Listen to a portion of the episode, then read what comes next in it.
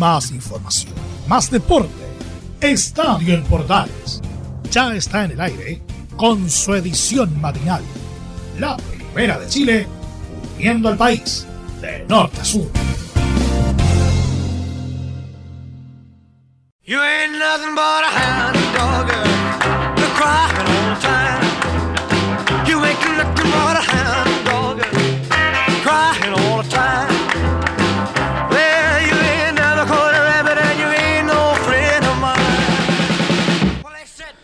Bueno, comenzamos una edición de Estadio en Portales para esta jornada. Nuevamente estamos juntos día jueves, penúltimo día de la semana y estamos listos para hacer otra versión del Estadio AM.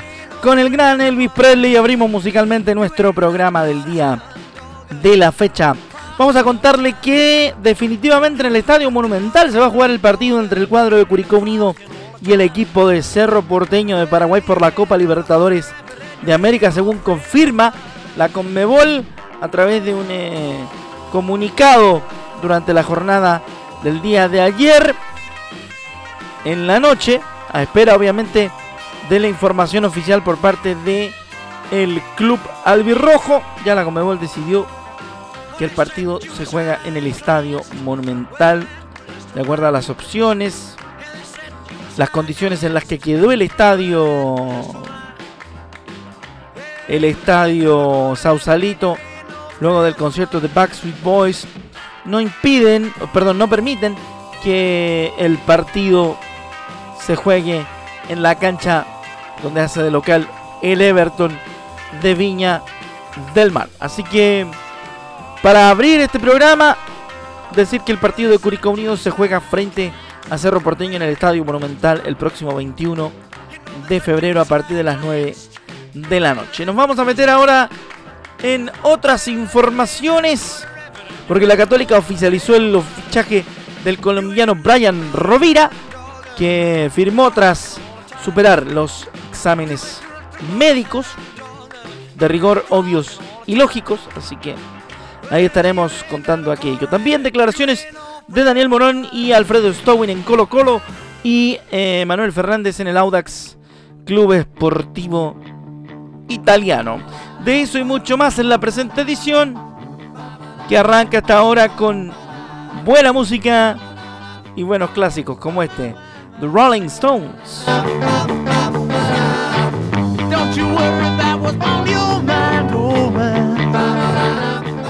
Bueno, rápidamente entonces nos metemos en eh, desarrollo informativo a esta hora a través de la primera de Chile, Radio Sport y toda la red de medios asociados, haciendo el estadio AM. Vamos a entrar entonces en detalle con lo que contábamos de los cruzados.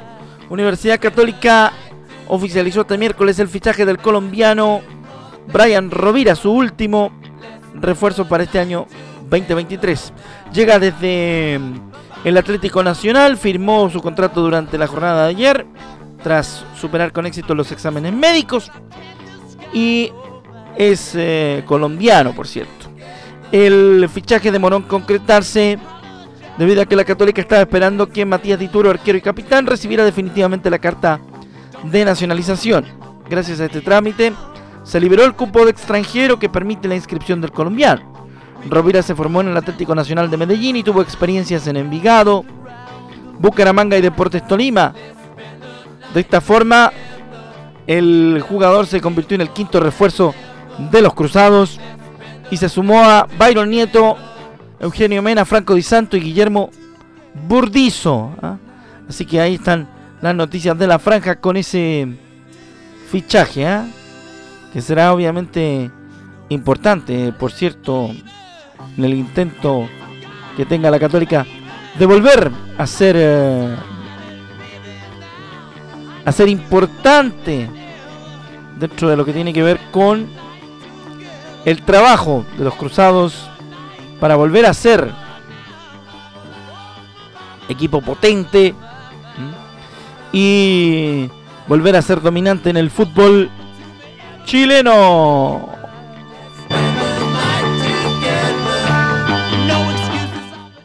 Bueno, y ahora vamos a a recapitular el informe que planteábamos ayer para Estadio en Portales y la versión central, hablando sobre el post frente al Audax Club Esportivo Italiano. Sucede que siempre Curicó Unido, jugando de local, de repente nos entrega partidos épicos y que quedan para el recuerdo. Será este triunfo 2 a 1 ante el Audax Italiano, uno de ellos que quedará en la memoria de los curicanos como una remontada importante desde que el club se encuentra en la primera división. Y respecto a eso vamos a escuchar varias voces. Partimos con la del arquero Fabián Cerda, que nos describe qué fue lo que sucedió en el partido ante el cuadro audino. Eh, emocionante el, triunfo, minuto 90 y tanto, ganar 2-1. La verdad que un golpe anímico, no sé, no, sabría cómo decirte, pero eh, no hacer un gol ahí un poco raro, eh, un rebote o autogol, después llegando a la casa lo voy a ver bien, pero más allá de eso, eh, la, mentalidad que tuvimos siempre fue ganadora, siempre ir adelante, es lo que caracteriza a este equipo de, ir siempre adelante, de, ir en busca del triunfo, del gol. Y hoy se, demostró, eh, más allá de, ir perdiendo 1-0, creo que la ganas, la actitud que, la actitud que mete el, equipo eh, es increíble y así podemos ir logrando muchas cosas. Obviamente tenemos que seguir mejorando en muchos aspectos, eh, recién en la tercera fecha, entonces esto es, de a poco. De a poco vamos a ir aceitando más la, en las líneas, de a poco nos vamos a ir viendo más sólidos, eh, de a poco también no nos van a, seguir haciendo goles, entre comillas, como medio, medio extraños. Pero ganamos, que es lo importante, la gente se da contenta, eh, hay que dar vuelta rápido a la página para preparar el partido que viene disfrutamos de este momento y ya el, lunes nos enfocamos netamente en Calera. Hace un tiempo que no teníamos la palabra de Diego Coelho. Diego Martín ahora nos cuenta la importancia de su gol y también cuánto valió la conquista que anotó para conseguir el triunfo ante el Audax italiano en el último minuto. Eh, bueno, sí, partido complicado, difícil. Eh, por suerte nos hicimos fuerte como, como lo veníamos haciendo acá en la granja, hay que seguir así. Una victoria eh, muy anímica para nosotros, así que nada, muy contento.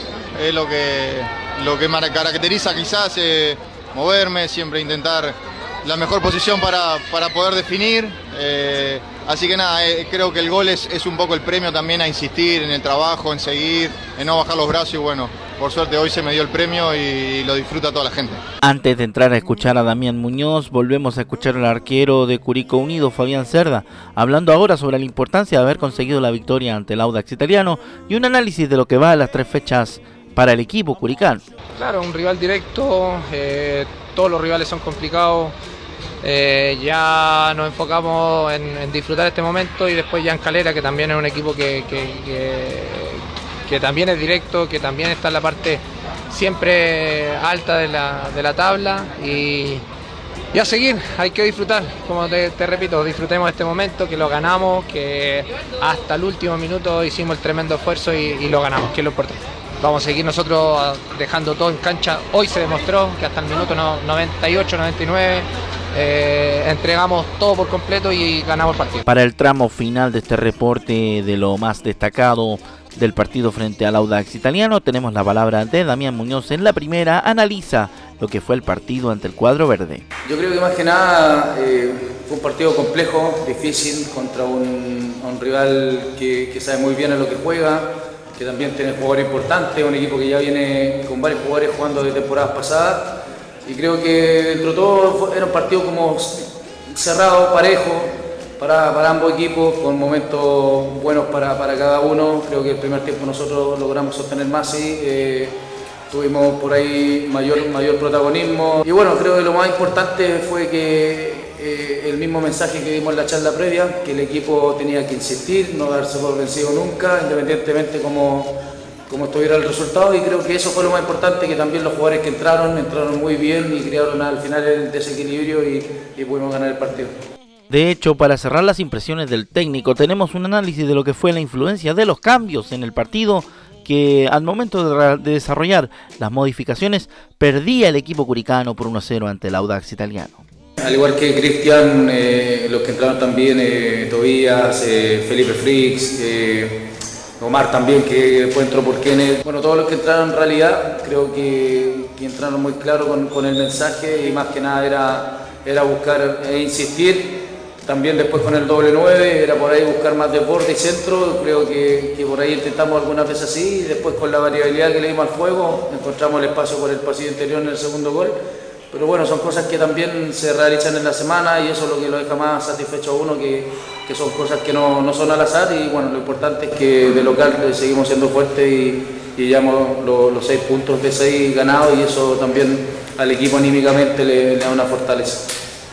Estaremos atentos a lo que suceda en la previa del partido contra Calera el día viernes por la noche y además les contaremos algunos detalles de lo que viene en la premia de Copa Libertadores que todavía no define estadio, aunque lo más probable es que sea efectivamente en la quinta región, que ha sufrido algunos problemas luego del concierto de Backstreet Boys en el recinto de Sausalito, pero sigue siendo la primera opción para recibir a Cerro Porteño en la Copa Libertadores.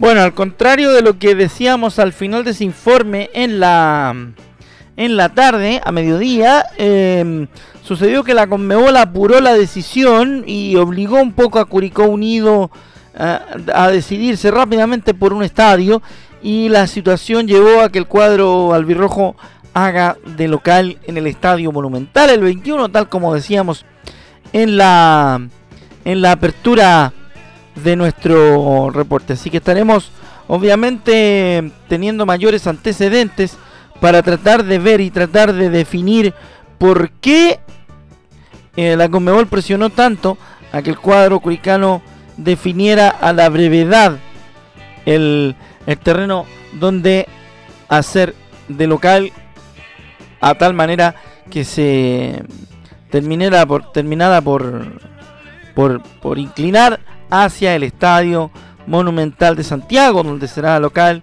el 21 de febrero a partir de las 9 de la noche. Así que ahí está la información y quedaremos obviamente atentos, como digo, tanto en el reporte como ahora, a la información posterior que se dé con respecto al tema Curicó Unido y el partido ante Cerro por Copa Libertadores.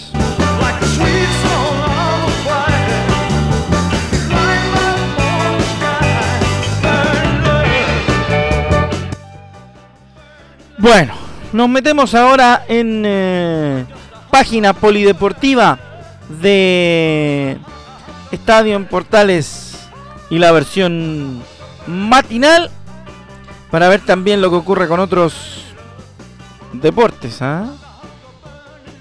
Nico Pino inicia la Asian Le Mans con primeras carreras en Dubai. Va a debutar este fin de semana el piloto chileno que regresa a la Asian Le Mans Series en lo que será su segunda participación en la competencia de resistencia que significará el debut en, el, en la categoría LMP2 del piloto chileno. Este fin de semana correrá las primeras dos carreras de 4 horas en la llamada 4 horas de Dubai bajo la escudería Dubaca ARC Bratislava. Ambas fechas largan a las 8 del sábado y el domingo. Las dos jornadas finales se disputarán el sábado 18 y domingo 19 en el circuito de Jazz Marina de Abu Dhabi. En su primera presencia en esta competición, el verano pasado, Pino logró tres quintos lugares y un séptimo puesto corriendo por el equipo polaco Inter Europol Competición.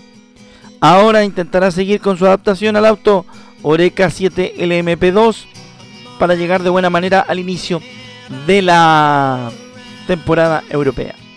Es muy bueno poder estar nuevamente en la Asian Le Mans Series. Es un campeonato tradicional de inicio de temporada donde estarán la mayoría de los equipos y grandes pilotos de la temporada europea. Así que será un buen apronte en conducción para seguir adaptándome a la categoría de cara a lo que viene. Sostuvo Pino, quien compartirá el equipo con el húngaro Laszlo Todd y el eslovaco Miroslav Konopka. ¿Mm? Así que ahí está el dato para la, el automovilismo internacional y la carrera de Nico Pino, que siempre en Estadio Portales edición matinal. Le contamos cómo le va.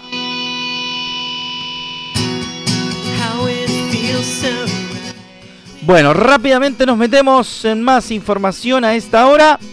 Vamos a entrar a la página Colocolina muy brevemente. contándoles eh, algunos, algunos datos de la situación de los, de los populares el día de ayer, ¿ah? que hubo, hubo movimiento y fue bastante importante en el Estadio Monumental. Se presentó de los Santos, así que en el Estadio Monumental llegó el defensor uruguayo y fue presentado como refuerzo. Así que vamos a escuchar de ese momento de presentación a Daniel Morón y a Alfredo Stowin. Partimos por Daniel Morón. Estamos con fuerza pese a los embates que hemos tenido en el mercado de pases. Bueno, eh, sí, más cansado, más canoso, pero de pie como hay que estar en Colo Colo, siempre. No te quepa duda de que estamos con la fortaleza eh, que se necesita para estar en este club, a pesar de los embates, a pesar de todas las dificultades que a veces eh, que en este mercado de paz hemos tenido. Estamos para, para, seguir aportándole a este Colo Colo. Claro, Morón ha aguantado varias, partiendo por la de Lucero. Ha aguantado varias Morón en este mercado de pases. No ha sido bueno para Colo Colo el, el mercado de pases eh, de esta temporada. ¿eh? Algo que se veía más tranquilo por la porque necesitaba solamente fortalecer un, un plantel, pero lamentablemente, bueno, con las idas no ha ocurrido así. Vamos por la segunda de eh, Daniel Morón. Con respecto al lateral derecho, tenemos jugadores en esa plaza y le daremos chances a jugadores jóvenes. Y con respecto a, al lateral, que tú nos estás preguntando, eh, nosotros tenemos en nuestra formación tenemos eh, jugadores importantes en, esa plaza eh, y seguramente, como ha sido siempre, desde que yo por lo menos estoy en, este cargo, hemos intentado darle espacio a los jugadores jóvenes. En esta no va a ser la oportunidad tenemos jugadores en esas posiciones y esperamos de que eh, puedan estar a la altura de lo que necesita este equipo. Así que ahí está la segunda de Daniel Morón. Vamos a la tercera rápidamente porque el tiempo apremia. Que dice Daniel, no me cabe duda que se superaron las expectativas y este equipo se ha potenciado. No me cabe duda de que se, de que sí, de que se, se superaron las expectativas de lo que había o de lo que queríamos. Eh, hemos traído jugadores, eh, todos los jugadores que han llegado han sido eh, visados por nuestro entrenador, todos los jugadores han sido analizados por la gerencia deportiva, por nuestro scouting y hemos elegido dentro de las posibilidades que teníamos lo mejor. Entonces no tengo duda de que sí, que este equipo se ha potenciado y esto va a quedar demostrado en medida de que también eh, corra el tiempo. No, esto no es fácil para un técnico ni para un equipo eh, contratar 20 eh, jugadores y que todos en, la primera semana o en el primer mes jueguen de la manera como quiere el técnico. A veces esto lleva un poquito de tiempo. Ahí está entonces otra importante de Daniel Morón que de a poco obviamente va intentando eh, ordenar un poco la mesa después de después de lo, lo terrible que ha ocurrido con Colo Colo que al final no pudo del todo conseguir los refuerzos que quería o simplemente reforzar porque hubieron algunos problemas sobre todo lo de lo de Lucero. Vamos con la cuarta. Todos tenemos en claro los objetivos de este club a ver, los objetivos de este club los tenemos claro todo lo que hemos pasado por este club y creo que ustedes también lo tienen claro porque siempre lo manifestamos. Desde adentro hacia afuera siempre manifestamos que los objetivos son los mayores. Este equipo eh, no, está para, para, para, venir y jugar y que pase lo que pase. No, este equipo siempre juega eh, sus cartas para ganar. Con respecto a lo de el chico Ballestero, es muy probable que se pueda incorporar. Bueno, ahí está Daniel Morón. Vamos con una de Alfredo Stowin, el presidente de Colo Colo. Tenemos todas las medidas, tomaremos todas las medidas para los mejores contratos con los jóvenes. pero en todo caso, por supuesto que las experiencias, sin perjuicio de cómo se está haciendo, siempre son mejorables. Vamos a analizar las circunstancias que se han vivido ahora ya con calma durante todo este periodo y tomaremos todas las medidas necesarias para tener los mejores contratos, ¿no es cierto?, y asegurar de la mejor manera a todos nuestros jugadores. Chancho, en misa lo que dice lo que dice todo bueno, pero se le han ido tantos jugadores por la ventana que algo de razón puede que tenga en lo que está planteando el presidente de Colo Colo. Vamos a ir eh, prontamente avanzando. Eh, prontamente avanzando. No, es que un amigo acá me escribe porque mm, el tema del, estadio por el partido de Curicó Unido en una, una tontera, debieron haberlo jugado en, en el estadio de la granja. Yo también pienso lo mismo, pero no voy a entrar en detalle porque estamos hablando de otra, cosa. Eh, vamos con más información a esta hora. Rápidamente vamos con eh, lo que tiene que ver con datos importantes. Sí, pues. Porque el Toulouse de Suazo venció al Reims y se instaló en cuartos de final de la Copa de Francia. El chileno fue titular y completó un buen cometido en la llave a partido único. Gracias a Navalón por acabronarte con los derechos de transmisión de la Copa. Eh, Toulouse con Gabriel Suazo en cancha. Tumbó por 3 a 1 a Stade de Reims. Se avanzó en la Copa de Francia luego de, superar los octavos de final en condición de local. La fortuna abrió el camino para los violetas porque el marcador se inauguró gracias al autogol de Jevan Diouf en el minuto 23. Poco después, a los 35, sacaría Buacal aumentó la diferencia para los de Alto Garona. Francis Chaibi puso la lápida con el transitorio 3 a 0 cuando el cronómetro marcaba los 62. La visita logró incluso más llegadas totales, 11 con 17 contra 11 y posesión de balón mayor, pero únicamente logró descontar el minuto 89 a través de Jens Cajuste.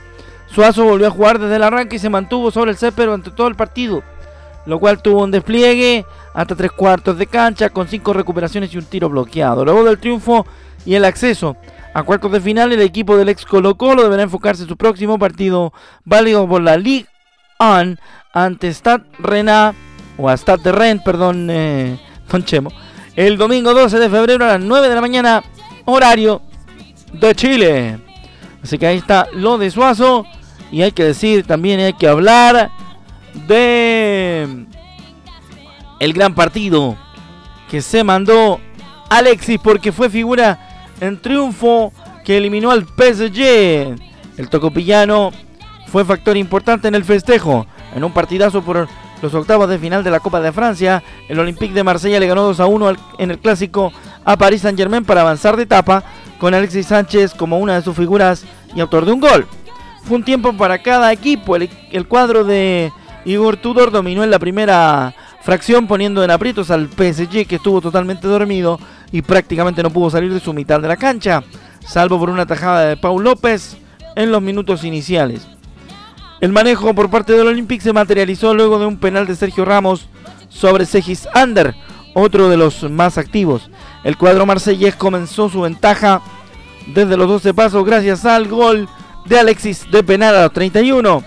Gianluigi Gigi Donnarumma fue uno de los factores determinantes para evitar una distancia mayor sobre el cuadro capitalino.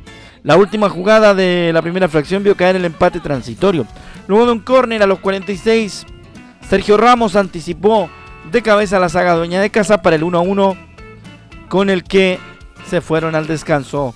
En el segundo tiempo Olympique mantuvo la superioridad e incluso pudo aumentar su ventaja. Alexis también participó del gol que selló el triunfo de los eh, marselleses. En eso el ucraniano Ruslan Malinovsky sacó un cañonazo luego del chileno haber dado media vuelta para lanzar al arco encontrándose con el rebote de los centrales, donde el ucraniano disparó en aquel balón sin dueño para dejarlo dentro del arco. Sánchez se retiró del campo siendo sustituido recién en el minuto 90 con ovación ¿Ah? Y ahora Marsella se verá a las caras como visitante frente al Clermont en la jornada 23 de la Liga 1 este sábado 11 de febrero a las 5 de la tarde, horario de nuestro país. Con esa información nosotros dejamos hasta aquí el Estadio en Portales matinal de esta jornada, esperando encontrarnos con otra edición próximamente. Un gran abrazo y a las 13.30 viene la edición central con nuestros expertos y la pasión de los que saben. Que le vaya bien, un gran abrazo y tenga un excelente día. Chao, chao.